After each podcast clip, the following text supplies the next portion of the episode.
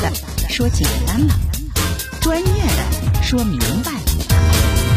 警法时空，大事不糊涂，小事不生活全在线零距离。二零二一年，二零二一年，点滴法治进步，照亮美好人生。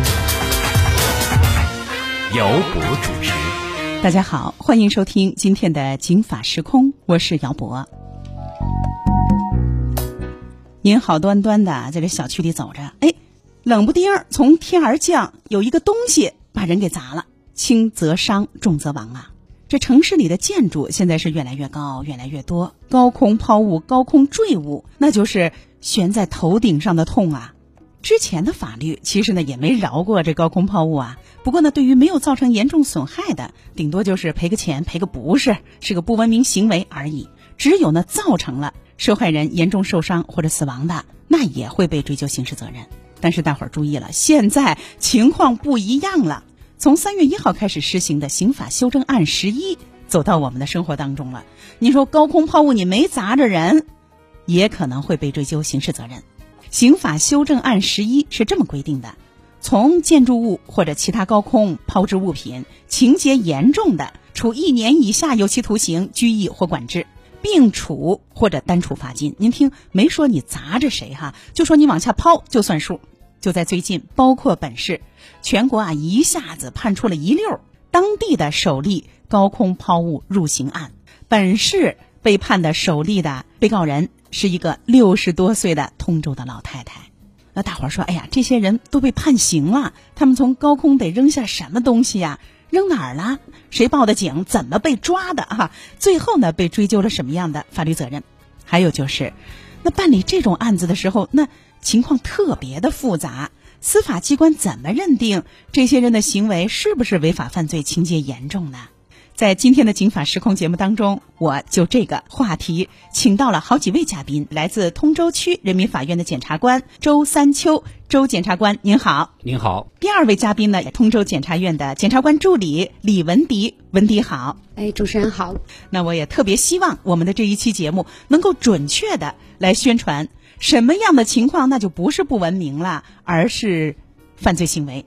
从而呢，让有不文明行为的人啊自警自律，让咱们拥有一个更加有序和平安的生活和居住的环境。法有道，道理天下；行有度，度量言行。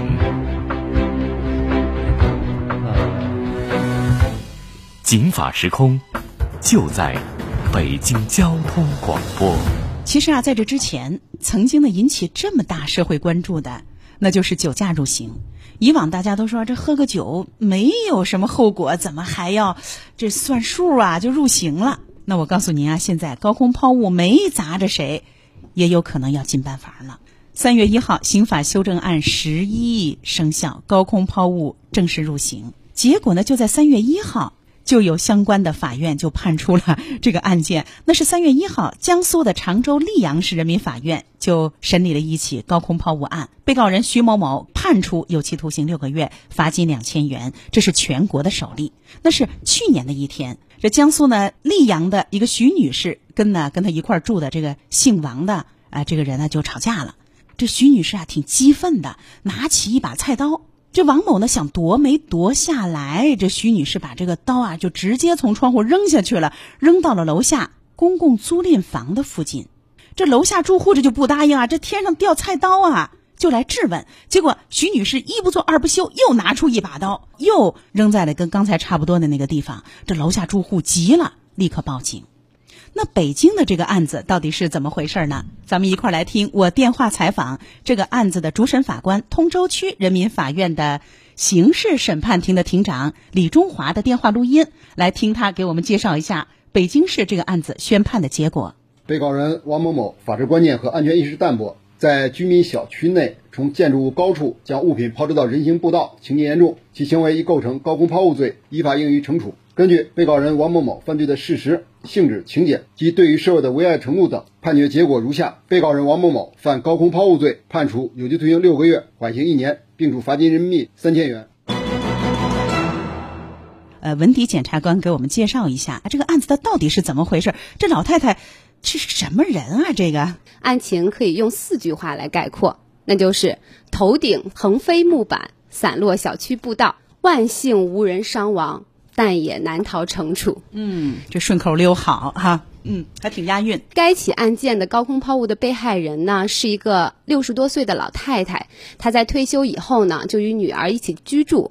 有一天呢，老太太她下楼遛弯儿，看到了这个楼下的垃圾桶附近呢，有一个旧的这个床头柜儿。当时老太太就心想呢，说这个床头柜儿能不能搬到我家阳台，放一些杂物？哦，就别人扔的。对，老太太挺会过哈。嗯，想重复利用。然后呢，老太太就从楼下。把这个旧的床头柜呢给搬到了自己家阳台，但是呢，刚搬到阳台还没来得及用，这个床头柜就散了，就变成了一块块的木板。那肯定，人家能扔的能好使吗？对，所以说这个时候老太太就心想，那我再下去再扔一遍。太麻烦了，而且我腿脚也不方便，他就想到了一个省事儿的办法，就是从他们家阳台上直接把这个木板扔到楼下。哎，您等会儿，他腿脚不好，他 这柜子也是他一个人拿上来的吧？对他一个人扛到了楼上，拿得起来放不下，就捡得起来扔不下哈，结果扔到楼下了。所以呢，这个老太太呢就不厌其烦的把这十一块木板呢陆续的扔到了楼下。打开窗户就往下扔啊！对，因为这个小区呢，它是一个开放式的阳台，呃，然后老太太呢就把这个木板一共十一块，陆陆续续的扔到了楼下。经过称重，这十一块木板重达九点三公斤。这柜子不太小哈，嗯，挺沉的。就经过调查发现，他扔木板的这个位置呢，是小区的一个步道。这十一块木板呢，全部都落到了这个小区步道上，而且这个小区步道距离最近的单元楼只有两到三米，并且这个步道呢是小区居民出行遛弯一个必经之路。这个老太太她扔木板的时间呢，是一个周末的上午十点钟左右。刚好是这个小区的行人啊、居民啊，他外出的一个比较密集的时间，人流量比较大。扔木板这个行为呢，其实对小区的一些居民的人身安全还是造成了一个很大的威胁的。在案发的时候，嗯，楼下有一个垃圾分类员，刚好目睹了这个案子的全过程。另外呢，这个小区的管家和物业也听到了声音以后，第一时间赶到了现场，啊并且立即报了警。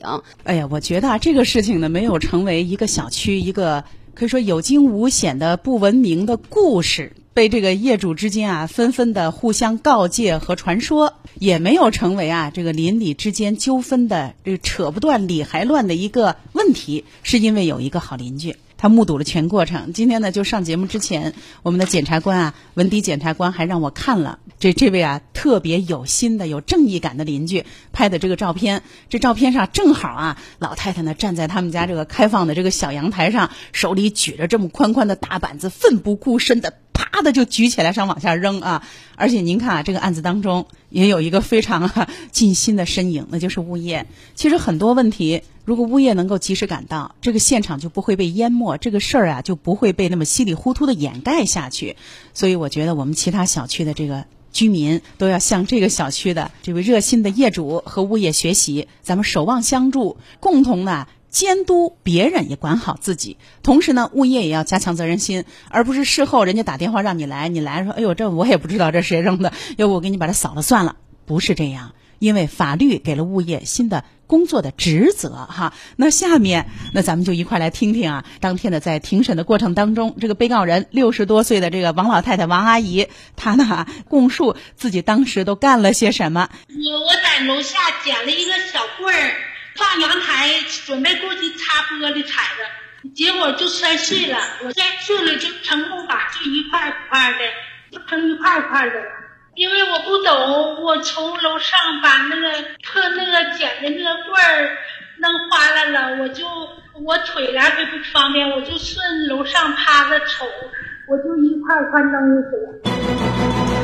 在这个案件审理的过程当中，最后啊，王老太太她是怎么样对自己的这个犯罪行为她的认识的哈？那咱们一块来听听她的最后的这个认罪的表态。是六十一了，心脏搭桥，那个胆囊摘除，子宫摘除，腿膝关节置换，高血压，糖尿病，我认罪认罚。我以后一定遵遵纪守法。谢谢法官、检察官。他这个年龄按说也不大，但是身体确实是不算好啊。其他的几个当地的最新的首例，有的呢人家就判了实刑了，可是呢北京的这个首例呢判了缓刑，判的是有期徒刑六个月。就本来呢老太太就应该呢在这个班房里、监狱里待六个月了，但是缓刑一年。那宣判了之后，有一些这个市民朋友就不理解了，说人家这没扔那么多木板。人家都入刑了，实实在在进监狱呢。这北京的怎么就缓了？这缓了是什么意思啊？就是回家了，是不是啊？就不坐牢了？这是不是太轻了？这有点这个纵容。带着这个问题呢，我也是电话采访了这个案件的主审法官李中华，咱们一块儿来听听啊。李庭长给我们介绍介绍，为什么这个案子北京要缓刑？被告人王某某是一名六十岁的老年妇女，患有高血压、冠心病等严重疾病，曾经做过。心脏搭桥手术和右膝关节置换术等手术。鉴于被告人王某某具有自首情节，自愿认罪认罚，真诚悔罪，无犯罪记录，并考虑到本案其他具体情节，对其适用缓刑确实不是在危害社会，故依法对其适用缓刑，实行社区矫正。需要说明的是，对于高空抛物犯罪，司法机关一直坚持依法从严惩处的基本原则。对于存在多次实施，经劝阻。仍继续实施，受过刑事处罚或行政处罚后又实施，在人员密集场所实施等情形的，一般不适用缓刑。就在十九号，浙江省也判出来了当地的这个高空抛物的第一案，被告人韩某，他是有期徒刑六个月，缓刑一年，罚金三千块钱。这三月十一号啊，当时呢，有一位市民王女士给派出所报案，说一堆建筑垃圾呀。被一个小区的一个人家就给扔下来了，那扔的那就叫真是掷地有声啊，带着铁钉。于是呢，公安局这就到了现场立案侦查。所以您看，得有人报警。那公安局来了之后呢，这就侦查呀，很快就找到了这个韩某。一问哦，装修呢，把建筑材料、建筑垃圾直接扔了啊，而且带着铁钉，也不对楼下做任何的提示。当然也没什么人受伤。后来呢，这个案件呢就到了检察院了。然后呢，就进入了法院。您看，也是判了啊，也是六个月，缓刑一年，罚金三千。这个跟北京市的特别的像。周检察官以北京的这个案子为例，为什么当时公安局到了现场，这物业反映这个情况啊，这公安局就立案侦查了，就认为这就是个事儿，这是个刑事案件。而且呢，到了检察院，检察院审查的过程当中，就没把这当成一个不文明的行为。以北京的这个第一个案子为例，怎么扔？它就不是个不文明的行为了，而是个犯罪行为呢。这个案发是在去年的时候，当时高空抛物还没入罪。当时这个报警以后啊，这个公安机关也就介入了，但是也拿不准，因为实践当中呢，这个高空抛物和高空坠物存在这个事实认定难、取证难。呃，公安机关呃把这个案件信息报送我们通州区检察院以后，啊，检察院啊依法提前介入引导侦查，针对这个案件。的一个起因，也就是这个老太太，哎，为什么要把这个木板从这个五楼的阳台扔下去？她的主观的一个认识啊，她的恶意程度啊，达到什么程度啊？另外一个就这个木板啊，它的本身的材质啊，上面有没有钉子啊？啊，有没有一些啊每块的重量啊，做了详细的这个称重的呃要求啊？还有一个就是这个当时扔的地点，到底这个行人。多不多啊？为此，公安机关还专门做了一个侦查实验，就在同等的时间段做了一个侦查实验，也就是在这个时间段里面，也就是二十分钟前前后后有十七名行人路过，也就平均一分钟差不多有一个人从那个扔的那个人行道路过，所以人还是挺多的。我觉得这个真不算什么荒僻之处哈。所以最后案子在我们检察院提前介入引导侦查以后，所以前期的取证和固定证据。就是非常的好，当然也有一个好邻居，有目击证人，我们也让公安机关取证了。还有那个好管家拍的所有的照片啊，公安机关也都提取了。案子到检察院来了以后呢，所以在事实认定上啊，就就比较好了，就能够确定，哎，这个抛物的就是这个老太太，哎，然后她的主观恶性呢，既然能把这个柜子从这个一楼啊自己搬到五楼去，嗯，然后有把子力气，对，有力气上楼，一般都下楼都比上楼。这个要容易，所以他既然扔下去，最终我们审查认为他就是图方便、图省事扔的这个木板。然后客观的危害后果，通过这个侦查实验和这个现场补充的勘查，而且我们的检察官在办案以后还亲临现场，对这个现场周边的环境也进行了现场的查看，走这个物业的人员进行了走访，平常这个老太太是个什么样的人，小区的平常人行物业管理的一些情况进行了充分的了解，呃，从这个嫌疑人的主观恶性和这个客观他这个扔的这个行为的危害性来说，综合评价，最后我们认定。因为这个正好跨年了，这个新的刑法，以前公安机关移送过来是以危险方法、危害公共安全罪，对，所以基于这个新法明确了，所以我们适用这个新法的规定，高空抛物罪，最终认定它属于高空抛物罪当中的一个情节严重，在今年的这个三月三号向法院依法提起了公诉。原来啊，就是情节严重，它也是一个能说得清道得明的一个事儿。就比如说过往的人多不多，这是第一；位置敏感不敏感？你不是说我就扔到一个荒漠的一个待拆迁的一个废工地，这也叫扔？半年都不过来一个人，可能就一两条流浪狗，那可能社会危害还小。但您这不是啊。第二呢，就是还专门进行了人员流动的量的这个勘察，我觉得这个特别好。而且您看他扔的这个板儿上面带钉子啊。您这可不是扔塑料袋儿啊，他平时就是那天女散花吗？经过我们的这个调查啊，呃，他自己承认啊，曾经扔过一些其他的东西，当时呢也没出现什么后果啊，误也没人知道，法律意识淡薄，然后这个可能也是习惯性的，哎，觉得图省事，所以但是这回扔出事了。法有道，道理天下；行有度，度量言行。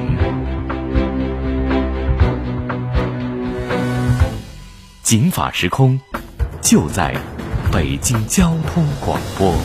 是的，就在北京交通广播，欢迎大家继续收听今天的节目。今天给大伙儿说个大事儿，跟我们的居住环境、生活环境的安全是特别有关。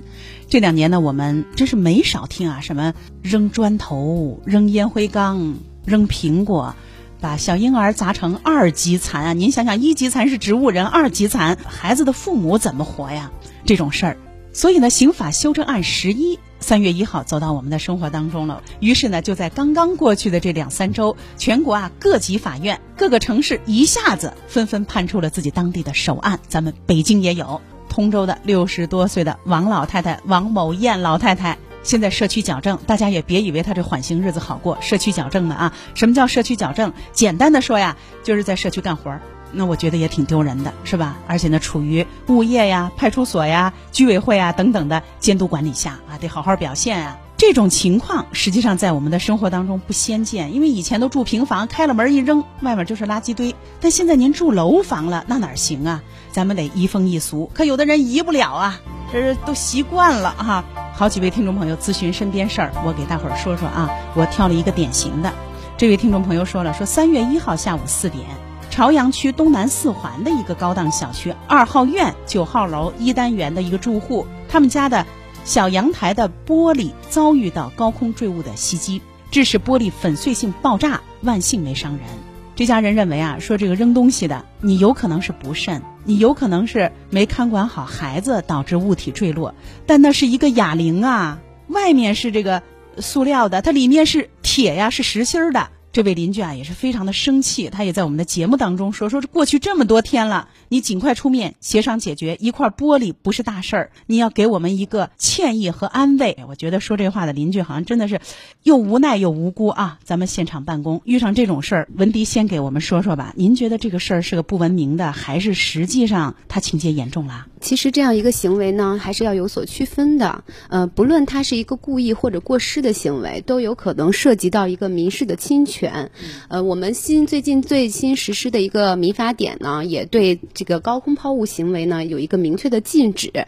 另外呢，就是对于侵权这样一个救济的途径也规定了一些。比如说这个行为涉及到民事侵权的话，那么我们知道明确的责任人的情况下呢，就可以向这个明确的责任人要求他来承担。一个责任。赔玻璃钱，对哈，但如果因为很多情况下，我们可能无法确定这个就是侵权人到底是哪一个人。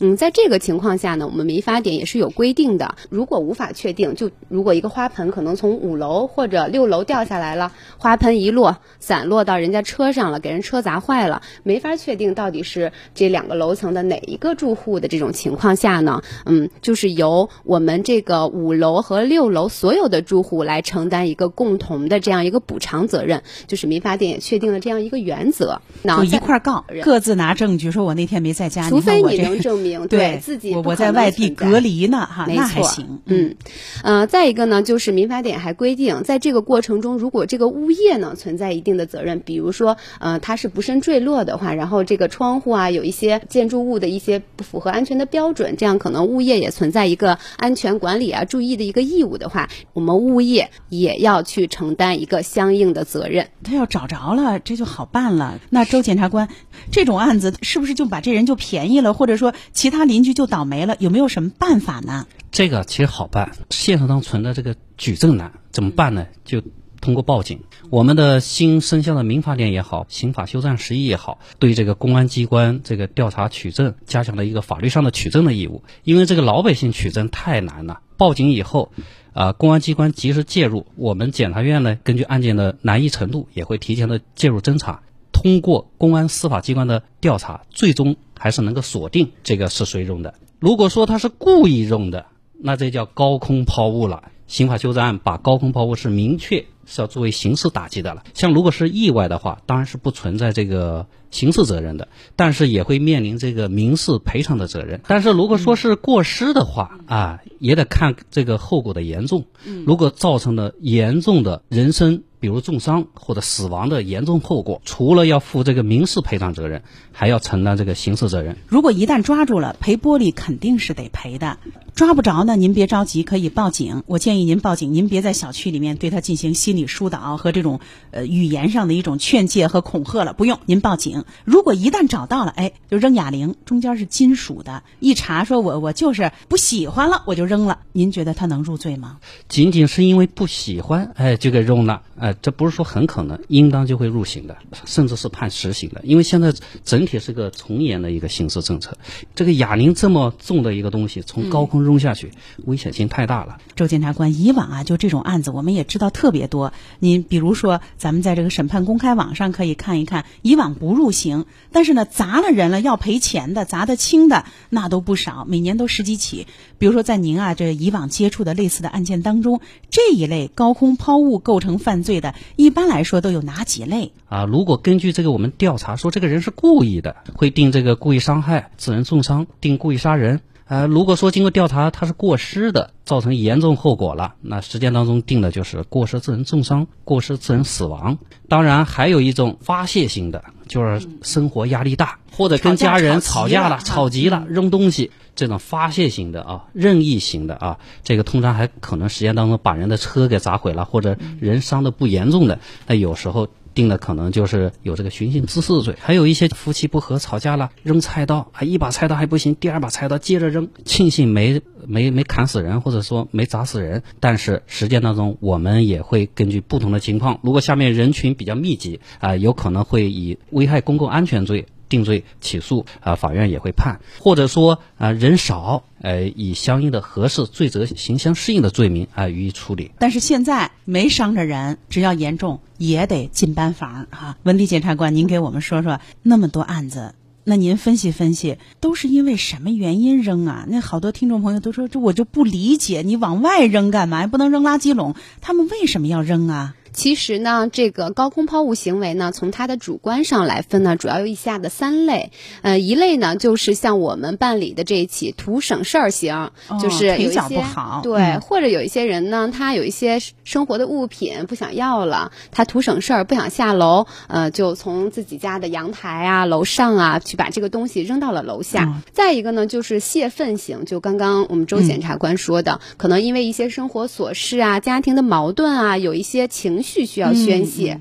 在在这个过程中呢，他可能就是不管不顾啊，去把家里的随手的一些东西，不论是重量啊、危险性，他都不去考虑，然后就去抛到了楼下。再一个类型呢，应该就是那种游戏好玩型，发生在未成年人身上，比如说小孩儿，他在楼顶上玩一些呃沙石啊、砖块儿啊，把这个东西抛到了楼下。那咱们一块儿来听听啊，北京市九九九急救中心副主任包文华大夫，他给我们说说，他这两年真是没少遇着这个高空抛物被伤的人，咱们一块儿来听听他给我们介绍的相关的情况。我们去年就有一个比较严重的一个高空坠物的案例，就是它是一个工地上，在施工过程中，可能高空有一根钢筋掉下来了，而且掉下来的时候，这钢筋正好是垂直着向下走，正好把这人给扎上了，比较严重。完了，紧急送到医院之后啊，经过做手术还好，虽然这个钢筋从腹部贯通。